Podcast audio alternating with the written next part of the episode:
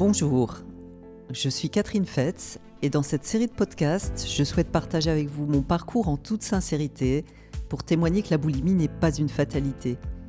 Elle n'entre pas dans votre vie par hasard, elle a vraiment un message à délivrer et chacun porte en soi les clés pour l'en faire sortir. Ce sont ces clés que j'ai trouvées et je me suis spécialisée afin d'en faire profiter d'autres personnes boulimiques ou souffrant de troubles du comportement alimentaire. Tout ce qu'elles vivent, je l'ai vécu. Je connais leur souffrance et leur solitude. Parmi les questions qui me sont le plus souvent posées, il y a celle-ci. Comment faire pour manger ce qui me fait plaisir sans tomber dans les crises d'hyperphagie et de boulimie? Alors comment faire? Eh bien je crois que c'est arrêter de croire que l'extérieur, c'est mieux que moi ce qui est bon pour moi. Je constate combien mes patients boulimiques ou hyperphagiques se sont appropriés tout un tas de croyances finalement sur l'alimentation. Donc, ils diabolisent les aliments, ne s'autorisent pas ce qu'ils aiment, rejettent ce qui leur ferait du bien. Et conséquence, euh, toutes ces frustrations qui témoignent du fait qu'ils ne s'écoutent pas de l'intérieur se manifestent en crise. Et là, bizarrement, très bizarrement, ils s'autorisent tout euh, jusqu'à en être mal. Alors, ensemble, avec mes patients, nous allons voir comment redevenir amis avec tous ces aliments, comment se faire plaisir tout en étant bien, comment s'autoriser à faire différemment des autres parce que finalement chacun est différent. S'écouter de l'intérieur et sortir des sentiers battus pour sortir de la boulimie et de l'hyperphagie est vital. Dites-moi pourquoi tout le monde devrait manger la même chose au même moment, de la même façon, alors que nous avons tous des activités différentes, tous des goûts différents, des envies différentes, des besoins différents. Et finalement, c'est pourtant ce qui se passe euh, la plupart du temps. Hein. Il faut petit déjeuner, il faut manger à midi, il faut manger des féculents ou de la viande ou je ne sais quoi encore. Ou encore, il ne faut pas manger de gâteau ou pas de chips ou je ne sais quoi encore. Euh, sincèrement, il y en a marre. Alors décidez une fois pour toutes de vous écouter et arrêtez d'écouter tout ce qu'on voudrait bien vous faire croire. Autorisez-vous à manger ce qui vous fait envie, quand vous en avez envie, en apprenant à connaître ce qui vous convient, à ce qui vous convient et ce qui vous convient pas. Refusez de manger ce qui vous convient pas. Refusez de manger les quantités qui ne vous conviennent pas, en apprenant à connaître celles avec lesquelles vous êtes bien. Refusez de manger quand vous n'avez pas faim. Arrêtez de vous justifier parce que vous mangez ceci ou pas cela. Sourire et dites que vous faites ce qui est bien pour vous et cela, personne ne peut le savoir à votre place. Laissez dans votre assiette quand vous sentez que c'est juste bien pour vous.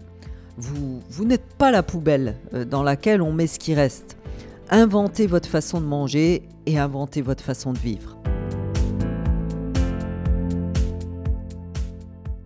Ma patiente Agathe m'a partagé aujourd'hui qu'elle est passée d'une crise par jour à une crise dans les 15 jours qui séparaient euh, nos deux rendez-vous en respectant son rythme et ses envies.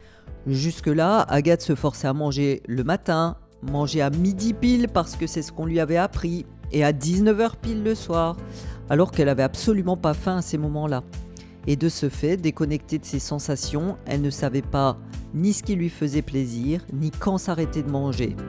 Et puis, à un moment, elle se disait foutu pour foutu, et elle engloutissait tout ce qui lui passait par la main.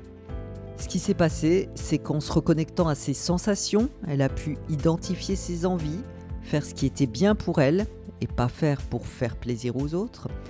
Et elle réapprend à se connaître et ensemble, nous allons voir comment communiquer sur ses besoins, sur sa façon d'être, qui peut sembler non conforme, euh, de la meilleure manière pour se sentir comprise et surtout entendue, car ceci est vraiment important dans le processus. Pour ma part, j'ai appris à me respecter, à ne manger que quand j'ai faim, à m'organiser pour être bien, cœur, corps, esprit. J'ai appris que les autres se moquent bien de ce que l'on mange ou pas à partir du moment où eux sont libres de faire ce que bon leur semble. J'ai appris que l'important était le moment partagé et que ce moment était d'autant plus intense que l'on est bien et en accord avec soi. Je partage toujours à mes patients cette anecdote. Je ne mange pas de viande parce que cela m'écœure et je déteste les plats épicés qui me rendent mal pendant des heures. Cela ne m'empêche absolument pas d'aller au restaurant marocain avec mon chéri qui se régale d'un couscous et moi, je bois un thé. Nous passons un très bon moment et je mange un petit truc en rentrant. Quand j'étais boulimique, je me serais forcé à manger avec lui et ne me serait tellement pas respecté que foutu pour foutu, j'aurais fait une crise en rentrant.